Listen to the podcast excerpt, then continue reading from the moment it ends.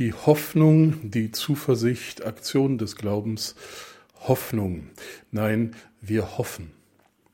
Es geht, wie ich schon öfter sagte, nicht um Hauptworte, die man wie Bilder an die Wand hängen kann, sondern um das, was wir tun. Also noch nicht einmal um ein Gefühl, sondern um eine Tätigkeit, hoffen. Nun, Hoffnungslosigkeit ist vielleicht dann ein Gefühl, was man dann hat, wenn man keine Hoffnung hat, beziehungsweise wenn man nicht hofft.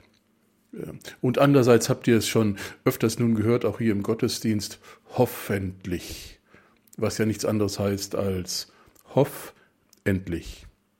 Es ist also eine Aufforderung wie aufstehen oder losgehen. Die deutsche Sprache ist eigentlich sehr nett. Sie sagt uns, hoff endlich. Und wenn es eine Tätigkeit ist, dann kann und muss man sie wohl lernen. wie lesen oder schreiben man sollte uns das Hoffen beibringen. Und dazu ist heute die Gelegenheit, auch wenn ihr in mancher Predigt, in manchem Tagungscenter, in mancher Konferenz schon viel zum Thema Hoffnung gehört habt, gibt es heute sicherlich etwas Neues.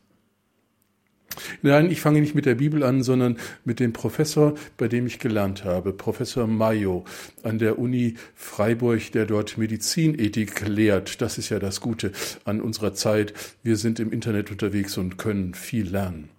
Ich habe dort gelesen in einem Interview zum Thema Hoffnung. Da sagte er, wir leben in einer Zeit, in der wir, vor lauter Rechnen das Hoffen, Hoffen verlernt haben. Wenn dann die Unabsehbarkeit der Zukunft deutlich vor Augen tritt, verzweifeln wir, weil wir verlernt haben, Vertrauen in eine ungedeckte Zukunft zu haben. Hoffnung ist eine Loslösung vom Anspruch auf eine Erfolgsgarantie und die Gewissheit, dass es Sinn macht, an das Morgen zu glauben soweit der Professor Mayo, ist sicherlich nichts Frommes, aber das Wesentliche ist, dass er sagt, Hoffnung haben wir verlernt. Und dass er sagt, Hoffnung, das ist diese Loslösung von dem Anspruch auf Erfolg. Könnte man es besser formulieren in unseren Tagen, wo wir alle so unsicher dahergehen? Dieser Gedanke hat es mir angetan. Äh, kurz gesagt könnte man formulieren, Babys können das noch, wir haben es verlernt. Äh, denn äh, die Babys, so sagt der Professor, die sind gut drauf, die, die hoffen eine ganze Menge. Aber spätestens in der Schule hat der Mensch das Hoffen verlernt. Auch fromme Menschen haben das Hoffen verlernt. Wir können es nicht mehr. Der Professor hat noch viel als andere gesagt, ist ja ein Medizinethiker, äh, Medizinethiker, der natürlich seine Studenten gut unterrichtet. Aber da in dem Interview hat er geschrieben, Alleine kann man nicht hoffen. Hoffnung hat unabdingbar eine Gemeinschaftsdimension, wie auch Gemeinschaft ohne die Hoffnung nicht entstehen kann.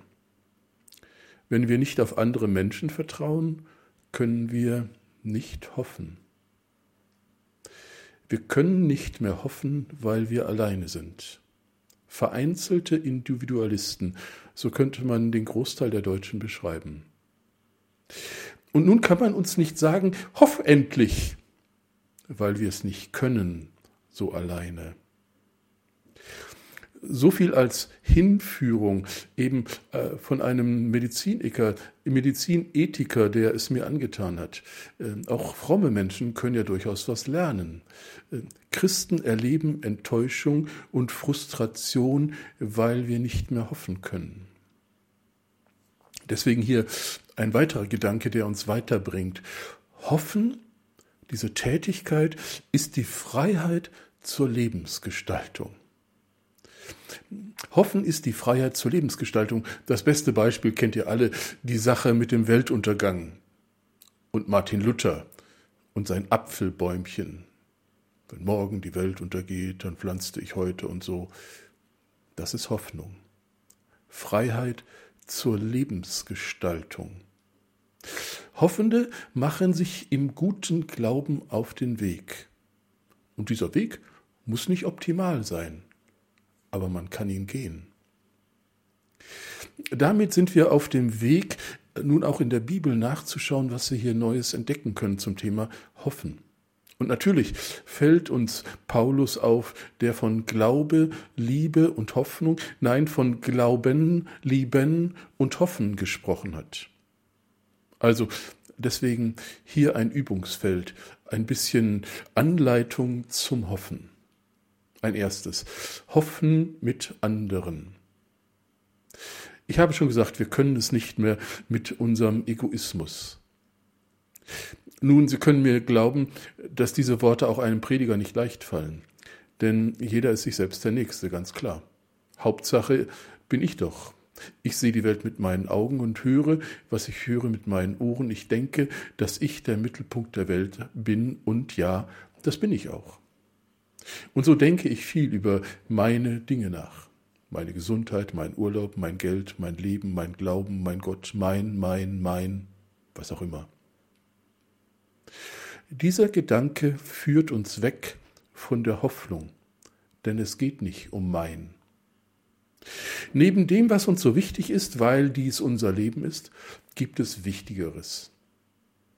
Und das hat Jesus seinen Jüngern vorgemacht, nicht unterrichtet. Man konnte es an ihm lernen. Wenn ihr das Neue Testament lest, dann findet ihr etliche Geschichten, wo Jesus den Jüngern etwas vormacht.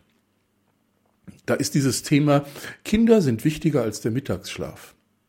Ihr kennt das, die Mütter kamen äh, zu einer unpassenden Zeit mit diesen Kleinen. Ähm, und Jesus zeigte seinen Jüngern, dass Kinder wichtiger sind als wohlverdiente Ruhe. Nun gut, die Jünger murrten, ähm, auch das gehört zum Lernen dazu. Schüler sind nicht immer zufrieden. Und das ist okay, denn schlussendlich soll sich ja was ändern. Liebgewordenes muss man hinter sich lassen. Kinder sind wichtiger als der Mittagsschlaf. Oder weitergeben ist wichtiger als selber essen. Auch so ein Motto, was wir finden können an diesem Tag der langen Predigt. Die Jünger freuten sich auf ein gemütliches Abendessen in trauter Runde. Und dann macht Jesus diese Männer verantwortlich. 5000. Und die Aufgabe war, gebt ihr ihnen zu essen. Nun, dieser Gedanke löst schon bei uns keine Begeisterung aus. Auch diese zwölf angesichts dieser Aufgabe zählen das Geld und melden Zweifel an, aber sie lernen an diesem Tag weitergeben ist wichtiger als selber essen. Eine dritte Geschichte, um euch zu überzeugen, dass äh, wir auf die anderen angewiesen sind und dass wir unseren Blick verändern müssen. Der Augenblick ist immer wichtiger als das, was eilig vor uns liegt. Da gibt es diese Geschichte in der Synagoge. Äh, die Veranstaltung ist zu Ende. Alle drängen sich heraus, es war voll und Jesus hat es gar nicht eilig. Im Gedränge des Synagogen hinausgehens merkt er, da hat mich jemand berührt. Nun ja, da haben viele ihn berührt, aber er sucht und findet die Frau und lässt sich auf ein Gespräch ein, denn sie ist wichtiger als alles andere. Hoffen lernen wir also an den anderen. Wir empfangen und geben weiter und im Weitergeben dokumentieren wir unsere Hoffnung, nicht im Empfangen. Was ist das Leben ohne die anderen? Für wen wollen wir eigentlich hoffen? Über unsere Zeit hinaus. Wir verarmen, wenn wir nur auf das bisschen Leben schauen. Auch unser Glaube wird dünn, wenn er sich nur noch um sich selber dreht. So brauchen wir die anderen. Und hier müssen wir noch eins bedenken. Üblicherweise spreche ich ja nicht über Politik, ähm, aber es muss uns nachdenklich stimmen. Äh, unsere Leitung in Deutschland ist dabei, das Problem der Pandemie zu lösen. Und Schulden sind ihr Thema. Nachfolgende Generationen werden zahlen müssen. Die Bewältigung, so sagt man, der Krise wird uns finanziell die nächsten 20 bis 30 Jahre beschäftigen. Und das weltweit vielleicht sogar noch länger. Genau das tötet die Hoffnung. Verschuldung ist kontraproduktiv, so sagen wir. Denn wer heute schon kaufen kann, was er nicht verdient hat, der verlernt das Hoffen. Wer seine Wünsche einfach auf Knopfdruck erfüllt, der kann nicht mehr hoffen. Wer sich nimmt, was er sich nicht leisten kann, der hat Hoffen verlernt. Nicht nur die Kinder verlernen systematisch zu hoffen, sondern wir auch. Liegt auch an dem System der Verschuldung. Glauben ist Hoffen, zwei Tätigkeitsworte. Wir lernen das Hoffen miteinander, wir leben davon, dass wir Hoffnung haben. Und das könnt ihr natürlich auch sehen, wenn wir uns mal wieder so richtig im Gemeinderaum treffen, äh, dort in dem, was ihr so schön zurechtgemacht habt. Dieser Raum ist groß genug, oder? Warum hat man ihn eigentlich so groß gebaut? Warum, wenn nicht wegen der Hoffnung? Da gab es Leute, die gesagt haben, das ist richtig, wir haben hier genügend Platz und es können noch viele dazukommen. Hoffnung schaut nicht nur über den Horizont hinaus, sondern die denkt auch in dem, was sie tut, immer an das, was alles noch werden kann. Hoffnung schaut weiter. Deswegen schicken wir Missionare in alle Welt, deswegen zahlen wir für das Evangelium in den Medien, an ERF, Bibel TV und was es sonst noch gibt. Es geht um die Hoffnung. Wir hoffen mit und füreinander und dann sehen wir auf das andere. Denn Hoffen hat nun auch mit der Ernte zu tun. Ein zweiter großer Gedanke. Wir lesen von Paulus in Römer 8, Vers 25, wenn wir auf etwas hoffen, was wir noch nicht sehen können, warten wir geduldig, bis es sich erfüllt. Das heißt also, nicht die Ernte lehrt uns hoffen, sondern die Saat. Wenn Sie die Birnen pflücken, die Tomaten kaufen oder in den Urlaub fahren, dann genießen Sie, was Sie geerntet haben. Das ist ja nicht schlecht. Nein, und es ist keine Sünde. Darüber reden wir nicht. Wir lernen vielleicht das Danken. Auch das ist eine Predigt wert, keine Frage. Aber hoffen, hoffen lernen wir mit der Saat. Und nun die Frage, wann hast du zuletzt gesät? Ja, es ist Schnee bei uns, kann man schlecht sehen. Aber wann ist diese Tätigkeit des Sehens in unserem Leben wirklich wichtig? Ähm, Geschäftsleute sagen wir an dieser Stelle, wann investierst du? Das ist ja auch nichts anderes als eine Saat auf Hoffnung.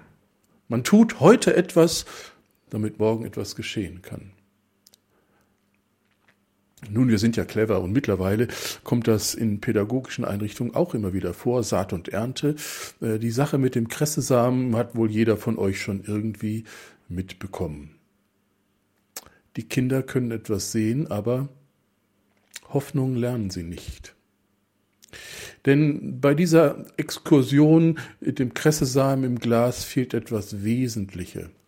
Es fehlt der Lebenszusammenhang. Es fehlt der Hunger, der dadurch bekämpft wird.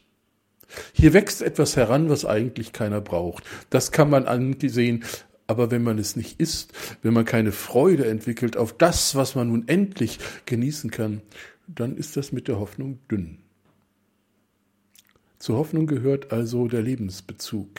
Geduldig auf Erfüllung warten. Ein Ziel vor Augen, etwas, was eher unsichtbar ist, und doch warten wir geduldig. Das führt nicht zu einem belanglosen Warten auf irgendwann und irgendwas, sondern es ist eine Begeisterung für das, was wird. Über den Horizont schauen ist eben etwas sehen, was noch nicht da ist und doch bald sichtbar. Sören Kierkegaard hat gesagt, Hoffen ist die Leidenschaft für das Mögliche. Hier merken wir, dass es um etwas geht, was man wirklich ansehen kann. Das gibt es wirklich, auch wenn man es noch nicht sieht. Ihr kennt Paulus, den Globetrotter, wie wir heute sagen würden, in Sachen Evangelium. Seine Reisen waren ja schon besonders. Sowas machen wir heute nicht mehr. Die besten Jahre seines Lebens auf Wanderschaft. Kein Weg war zu weit. Und dann lesen wir von ihm in der Apostelgeschichte, dass er in Jerusalem gefangen genommen worden ist. Er befand sich unter römischer Bewachung und wird dann nach äh, Rom transportiert, in, äh, haftiert als ähm, Gefangener der Römer. Dabei hört er von Spanien. Und was sagt er? Da will ich auch noch hin.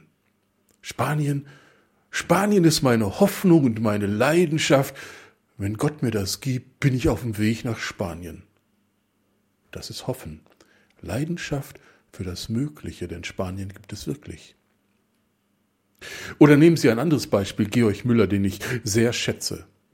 Wir kennen ihn wegen den 2000 Waisenkinder in Bristol.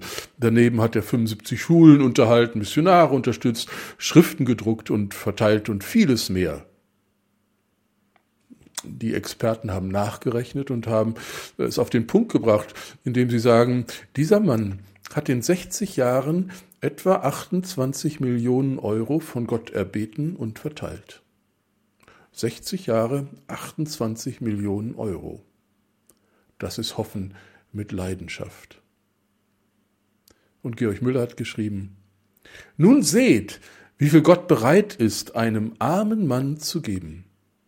Der fünfzigste Teil dieses Werkes würde für mich zu groß gewesen sein, wenn ich es selbst in eigener Kraft hätte tun sollen. Ich würde davon überwältigt worden sein, aber ich fing klein an, und so wuchs das Werk des Herrn in meiner Hand. Und dann schreibt er seinen Lesern, ihr könnt nicht einmal ahnen, wie viel der Herr bereit ist, euch für sein Werk zu geben. Noch einmal, ihr könnt nicht einmal ahnen, wie viel der Herr bereit ist, euch für sein Werk zu geben. Hoffen lernen wir also in Gemeinschaft für andere und mit dieser Leidenschaft für das Mögliche, auch wenn es nicht von Erfolg gekrönt ist. Denn Albert Einstein hat gesagt, Hoffnung ist nicht die Überzeugung, dass etwas gut ausgeht, sondern die Gewissheit, dass etwas Sinn hat, ganz egal wie es ausgeht. Sinn, die Ernte. Mehr als nur dieses hoffentlich geht alles gut. Nein, hoffen wir das Beste. Und das Beste ist immer, und das ist der dritte Abschnitt meiner Predigt, hoffen ist immer das Große. Hier ist unser Horizont überschaubar. Jeder von uns sieht das, was vor Augen ist, und das ist gut. Wir meinen, durch Fernsehen und Medien wären wir in der Lage, die Welt irgendwie im Blick zu haben, aber machen wir uns nichts vor. Es ist belanglos, was man uns zeigt. Und es hat auch keine Auswirkungen, denn wir werden nicht aktiv. Unsere Sorgen sind eher die alltäglichen, unser Glaube ist abgesichert und Hoffnung fassen wir wohl damit zusammen, dass wir nun auch auf hoffentlich ein Ende hoffen. Hoffentlich geht alles gut. Paulus schreibt in 1. Korintherbrief Kapitel 15, Vers 9, wenn wir nur für diese, dieses Leben auf Christus hoffen, sind wir die bedauernswertesten von allen Menschen. Das schreibt er an die Christen. Wenn wir nur auf dieses Leben hoffen und an Jesus glauben, dann sind wir wirklich bemitleidenswert. Jesus spricht hier, äh, Paulus spricht hier über die Auferstehung, ähm, diesen Schwerpunkt, der unser Leben haben sollte. Und nach wie vor denke ich, wir legen zu wenig Wert auf dieses Thema. Auferstehung ist doch nicht das Thema dieses Tages gewesen, oder ist es euch heute schon begegnet? Der Grund unserer Hoffnung ist doch nicht, dass es uns ein bisschen besser geht, weil der Herr Jesus nett zu uns war. Der Grund unserer Hoffnung ist die Aussicht der Auferstehung. Das Himmelreich ist kein Thema in unserem Leben, weil die Reiche unserer, dieser Welt uns in Atem halten. Und wir schenken ihnen viel zu viel Zeit. Glauben ist Hoffen auf das ganz Große, auf das Wunder, das Wunder der Auferstehung, das Wunder, das Gott tut gegen allen Augenschein. Ich habe bei Pastor Richard Wurmbrand nachgelesen und der hat geschrieben, die unergründetste Hoffnung ist immer noch begründeter als die begründetste Verzweiflung. Nochmal, die unergründetste Hoffnung ist immer noch begründeter als die begründetste Verzweiflung. Und dann schreibt er, ich weiß das aus eigener Erfahrung. Ich war zu 25 Jahren Zwangsarbeit verurteilt. Ich lag todkrank im Gefängnis. Meine Hoffnung, schreibt Wurmbrand, war ganz unbegründet. Und dann sagt er, dass ich jemals eine weltweite Mission leiten würde, äh, dass ich zu den Christen in den kommunistischen Staaten reisen würde und all dies. Es war völlig unbegründet. Aber das ist christliche Hoffnung. Hoffen hat keine Grundlage in der Wahrscheinlichkeit, sondern in der Verheißung. Hoffen ist nichts anderes als Vertrauen. Aber vielmehr aktiv, vielmehr über den Horizont etwas sehen, als grundsätzlich der Glaube das Vertrauen an Gott beschreibt. Und deswegen ist Hoffnung auch nicht einfach nur Optimismus. Ähm, äh, wir sind nicht optimistische Menschen als Christen, sondern Hoffnung ist leidenschaftliches Vertrauen. Und deswegen geht es auch heute Abend nicht darum, um das, was wir denken können. Glaube ist auch nicht das, was wir verstehen. Auch wenn Wissen ja nicht schlecht ist, keine Frage. Der Glaube benötigt auch keine Erfahrung, aber eine Entscheidung. Wir hoffen im Zusammenhang mit unserem Glauben, weil wir uns entschieden haben, Gott zu glauben und auf ihn zu hoffen und die Auferstehung als das große Ziel anzusehen. Das ist christliches Hoffen. Und das kann man üben. Das kann man einüben wie das Dreiradfahren. Ein letztes Beispiel. Ein dreijähriger Junge war mit seinem Kinderfahrrad, Kinderfahrrad umgekippt und lag auf dem Boden. Die Zuschauer waren bereit, beim ersten Weinen hinzueilen. Aber es war nicht nötig.